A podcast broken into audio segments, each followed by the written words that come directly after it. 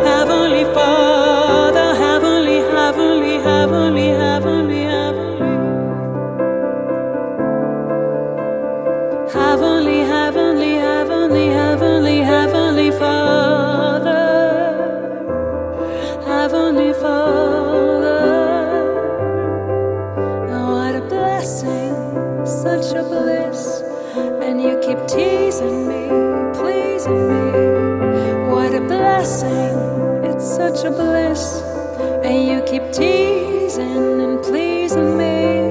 The day that you set me free, the joy that you brought to me. Do you know what you did to me? The joy that you.